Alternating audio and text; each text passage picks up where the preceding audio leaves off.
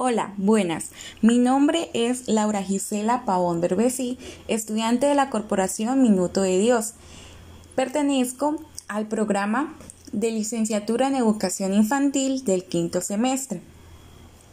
En el día de hoy hablaremos sobre la importancia del desarrollo del pensamiento lógico-matemático en el infante. Bueno, eh, como sabemos, para muchas personas las matemáticas son algo difíciles de entender o comprender, eh, ya que se enseñaba de forma mecánica o como procedimientos. Por ello, es que hoy en día es muy, pero muy fundamental que desde la edad temprana se vaya estimulando de manera adecuada las matemáticas en los niños y en las niñas.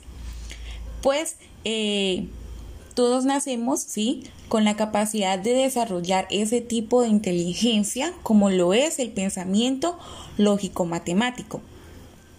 ¿Y qué es el pensamiento lógico-matemático? Bueno, pues es la habilidad de trabajar números y la capacidad de emplear el razonamiento lógico.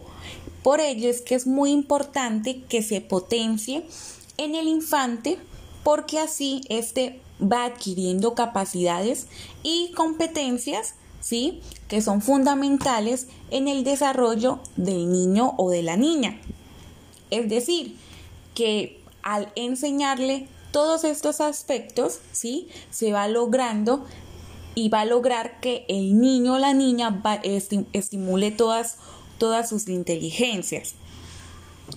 Eh, Muchos docentes, ¿sí?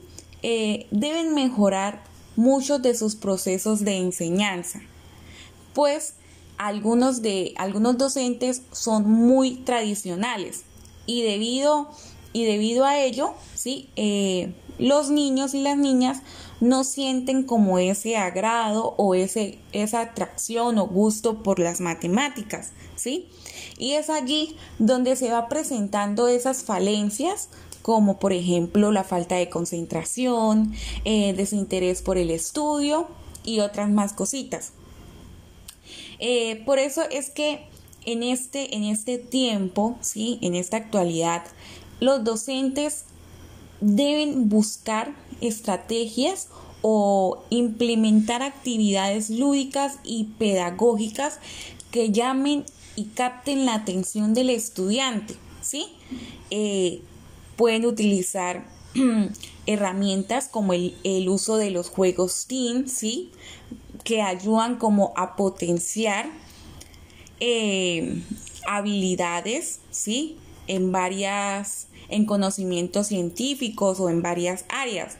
Eh, también eh, se puede ir estimulando también por medio de juegos de de construcción con bloques, ¿sí?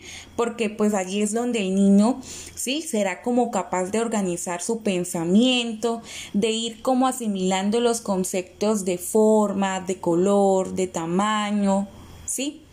Eh, también realizar eh, actividades en donde el niño pueda comparar y clasificar, ¿sí? Y pues aquí pues eh, el infante va desarrollando su habilidad para clasificar ideas y, conceptos.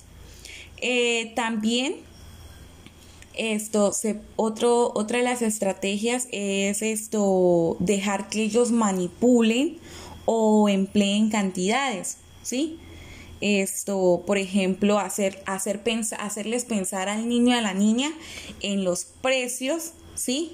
De, de, de algún objeto o o cuando vamos al supermercado que ese niño y la niña esto observe los precios, ¿sí? O jugar a adivinar, eh, no sé, cuántos lápices habrá en un estuche, bueno, en fin, muchas cosas más que son importantes para estimular ese pensamiento lógico, matemático en el infante, ¿sí?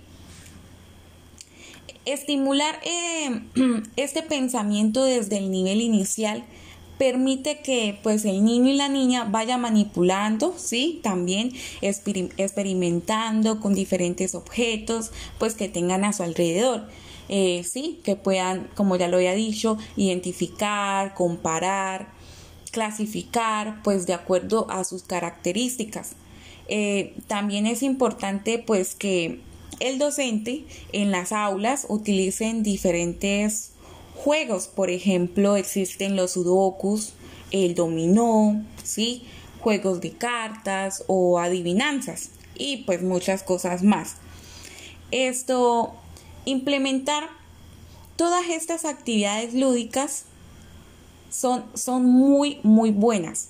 ¿Sí? Entonces los docentes deben tener como muy presente los intereses que tiene pues cada niño y cada niño para que eh, así, ¿sí?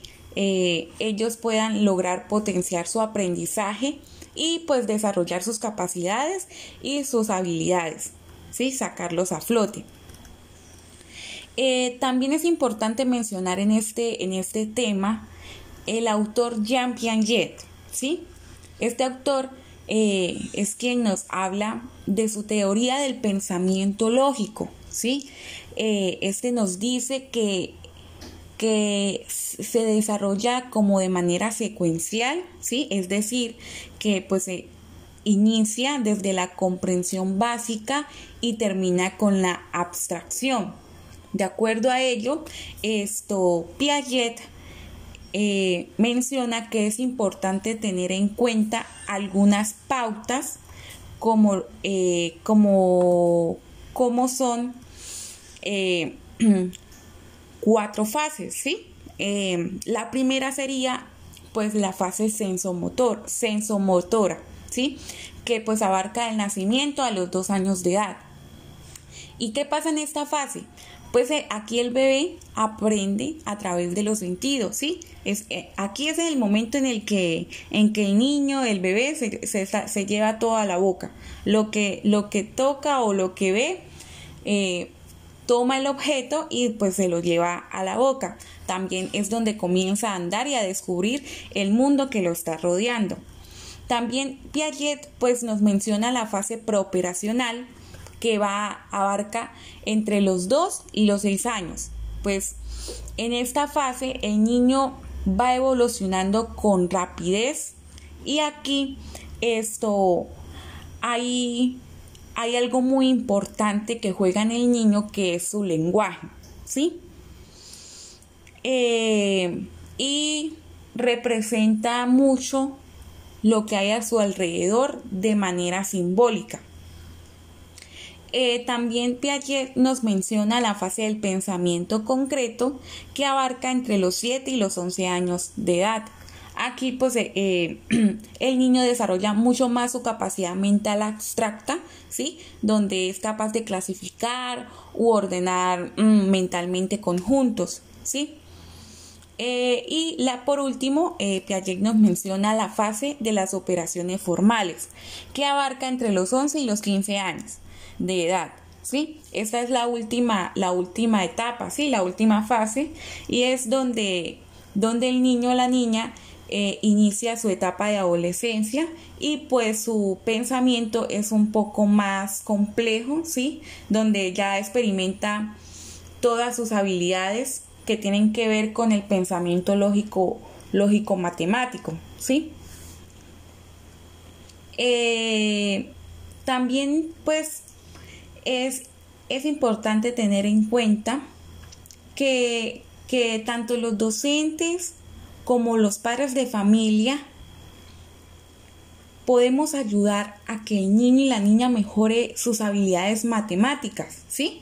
Siguiendo pues como una serie de pautas que ayudarán al menor. Por ejemplo, se encuentra la primera que es evitar comparaciones, ¿sí? Esto, esto es un proceso en el que pues cada niño lleva su propio ritmo de aprendizaje.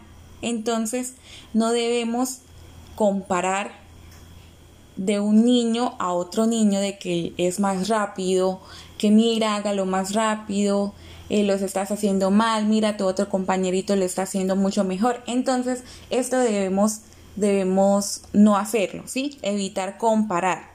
¿Sí?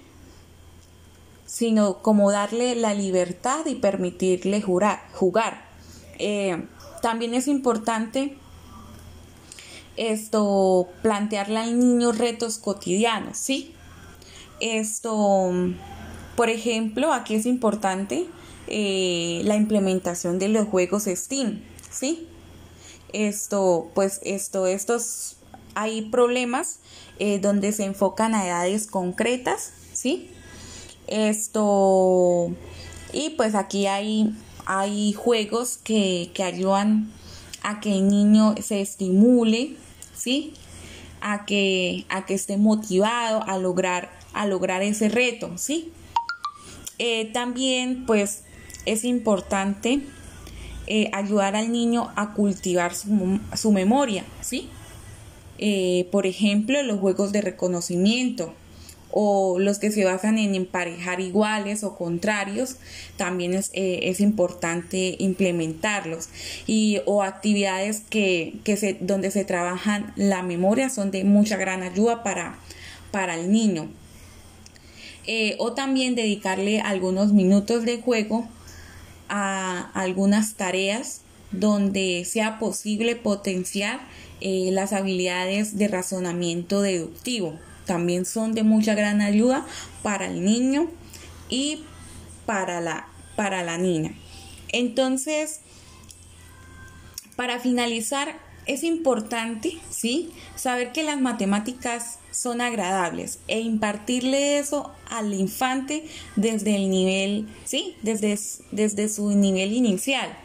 Y pues si se enseñan de la mejor manera posible, ¿sí?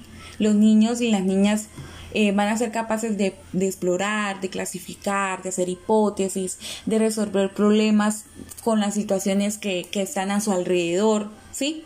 Entonces es importante todo esto y de recordar que los docentes deben estar preparándose todos los días como nuevas estrategias, nuevos métodos y técnicas para que así formen estudiantes donde estén interpretando, argumentando y desarrollen su pensamiento lógico matemático al máximo. Muchas gracias.